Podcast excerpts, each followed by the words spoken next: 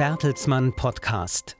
Ufer Filmnächte in Berlin mit restauriertem Filmerbe. Die Tage werden wieder kürzer. Schon um 21 Uhr ist es dunkel. Doch auf der Berliner Museumsinsel im berühmten Kolonnadenhof leuchtet hell eine große Leinwand. Und die Musik beginnt. An drei Abenden können bei den Ufer-Filmnächten jeweils rund 1000 Zuschauer in fast magischer Atmosphäre frühe Meisterwerke der Kinogeschichte erleben. Namhafte Stummfilme aus den Weimarer Jahren vor spektakulärer Kulisse und jeweils live begleitet von einem Orchester, einer Band oder einem DJ. Präsentiert werden die Filme vom internationalen Medienunternehmen Bertelsmann und dessen Filmtochter Ufer, die damit schon zum achten Mal das Publikum begeistern. In diesem Jahr starten die UFA-Filmnächte sogar mit einer Weltpremiere. Gezeigt wird Paul Zinners Der Geiger von Florenz, der vor fast 100 Jahren von der UFA produziert wurde, nun aber erstmals in einer digital restaurierten Fassung gezeigt werden kann. Von der Friedrich Wilhelm Murnau Stiftung ist der Film aufwendig überarbeitet worden mit maßgeblicher finanzieller Unterstützung von Bertelsmann. Vorstandschef Thomas Rabe ist stolz auf das Ergebnis. Wir haben uns sehr gerne daran beteiligt, weil es geht darum, diesen Film zu digitalisieren und ihn dann wieder einer größeren Öffentlichkeit äh, zu zeigen. Das ist für uns auch ein Stück weit Ausdruck unserer Verantwortung für das kulturelle Erbe, für das ein großes Medienhaus wie Bertelsmann steht. Was nicht in den nächsten Jahren digital restauriert wird, das droht zu verschwinden. Zum einen, weil die noch existierenden Kopien in die Jahre gekommen sind und schnell verfallen. Zum anderen, weil es kaum mehr Kinos gibt, die über analoge Vorführtechnik verfügen. Der Geiger von Florenz ist ein romantisches Abenteuer um die junge Renée, die ihren Vater abgöttisch liebt, aber nach Streit mit ihrer strengen Stiefmutter in ein Schweizer Internat geschickt wird. Als sie dort wegen aufsässigen Betragens auch noch die Ferien verbringen soll, wird es ihr zu viel. Renée flieht aus dem Internat, sie verkleidet sich als Hirtenjunge und gelangt so nach Italien. Dort entdeckt ein Maler den vermeintlichen Jungen beim Geigenspiel und porträtiert ihn für ein neues Gemälde mit dem Titel Geiger von Florenz. Das Werk wird ein großer Erfolg und auf einer Abbildung davon entdeckt der Vater seine verschollen geglaubte Tochter. Die Scharade löst sich schließlich in einem Happy End auf. Der Geiger von Florenz vereint mehrere Genres. Er ist Komödie und Drama, Roadmovie und Kammerspiel zugleich. Von der Kritik hochgelobt wurde vor allem das Spiel der Hauptdarstellerin Elisabeth Bergner. Der Filmkurier kam zu dem Schluss, ein Naturschauspiel, diese Frau. Und Siegfried Krakauer schrieb 1926 in der Frankfurter Zeitung, das Androgynenhafte verleiht der Bergner jene Zweideutigkeit, die nirgends eine Grenze finden lässt und ihre Gestalt zum Geheimnis macht. Elisabeth Bergners größter Stummfilmerfolg sollte drei Jahre später die Arthur Schnitzler-Verfilmung Fräulein Else werden, ebenfalls unter der Regie von Paul Zinner. Aufgrund ihrer jüdischen Herkunft emigrierten beide 1933 nach England, wo sie heirateten. Ihre Karrieren konnten sie dort und später in den USA fortsetzen. Zum ersten Mal wird der Geiger von Florenz nun dem Publikum in neuem Glanz präsentiert und vollständig, wie die Filmrestauratorin Anke Wilkening betont. Der Geiger von Florenz lag über Jahrzehnte hinweg nur in Form einer sehr stark gekürzten amerikanischen Verleihfassung vor. Die ist ungefähr 20 Minuten kürzer als der Film im Original mal war. Etliche Szenen waren für den US-Verleih herausgeschnitten worden.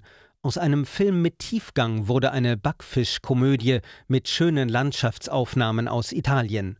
Nun ist der Film nicht nur restauriert, sondern auch wieder zum ursprünglichen Leben erweckt worden. In diesem Fall war es ja tatsächlich so, dass es viele Überraschungen gab. Also es gab viele neue Szenen, die man eben nicht mehr kannte. Es sieht alles danach aus, dass die Fassung, die wir jetzt restauriert haben, ähm, auch wirklich die vollständige Fassung ist. Es ist das Ergebnis eines aufwendigen, fast detektivischen Puzzles. Mehr als ein Jahr dauerte die Arbeit der Friedrich Wilhelm Murnau Stiftung und ihrer Partner an dem Film. Denn die deutsche Verleihfassung, die im März 1926 Premiere hatte, muss als verloren gelten. Erhalten geblieben ist aber nicht nur die stark gekürzte US-Fassung, sondern auch eine Kopie mit russischen Zwischentiteln und ein für den britischen Markt verwendetes Original-Negativ aus dem Bundesarchiv. Die Restauratoren mussten ganz genau hinsehen, auf die Perforation des Negativs, die dafür sorgt, dass der Film gleichmäßig durch den Projektor gezogen wird. Dort findet man nämlich eine Seriennummer der einzelnen Einstellungen. So konnten herausgeschnittene Szenen wieder eingefügt werden. Der Film entstand neu aus vielen einzelnen Fragmenten. Als Unternehmen mit langer eigener Filmgeschichte sieht sich Bertelsmann in der Verantwortung, aktiv am Erhalt des deutschen Filmerbes mitzuwirken und den Stummfilm lebendig zu halten. Ohne ein solches privatwirtschaftliches Engagement wären viele Filmrestaurierungen nicht möglich, betont Ernst Schebeditz, der Vorstand der Friedrich Wilhelm Murnau Stiftung. Solche großen Projekte können wir eigentlich nur realisieren mit Sponsoren. Und wir haben ja seit 2014 Bertelsmann als Hauptsponsor hier für uns gewonnen, die uns bei größeren Projekten jeweils begleiten. Und das ist das dritte Projekt, was wir jetzt mit Bertelsmann realisieren. Der expressionistische Stummfilm Das Kabinett des Dr. Caligari von Robert Wiene machte 2014 den Anfang. Das Werk aus dem Jahr 1920 gilt als ein Meilenstein der Filmgeschichte und wurde mit Hilfe von Bertelsmann digital erneuert.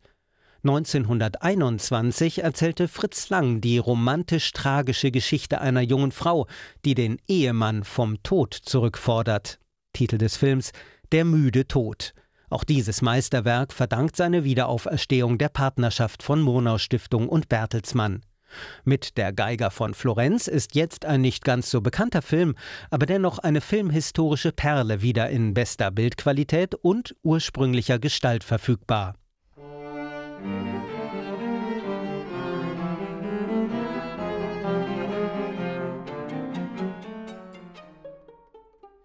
Bei der Uraufführung auf der Berliner Museumsinsel spielt übrigens das Ensemble Isolisti di Francoforte, eine neu komponierte Musik von Uwe Dirksen, die der Projektpartner ZDF Arte in Auftrag gegeben hat. Wer keine Karte mehr bekommt, der kann den Eröffnungsabend im Internet mitverfolgen. Ab kurz nach 9 Uhr im Livestream auf den Facebook-Kanälen von Arte Cinema, Bertelsmann und UFA. Außerdem bei den Ufer-Filmnächten zu sehen Ernst Lubitschs orientalisches Märchen Sumurun mit der großen Pola Negri. Sie spielt eine verführerische Tänzerin, die einem Scheich und dessen Sohn gleichermaßen die Köpfe verdreht. Außerdem steht Nikolai Malikows Die Apachen von Paris auf dem Programm. Amerikanische Moralapostel wollen Kleinkriminellen und anderen Angehörigen der Halbwelt Sitte und Anstand beibringen. Der Plan ist gut, in den Vergnügungsvierteln von Paris sehen sich die Sittenwächter dann aber allerlei Versuchungen ausgesetzt.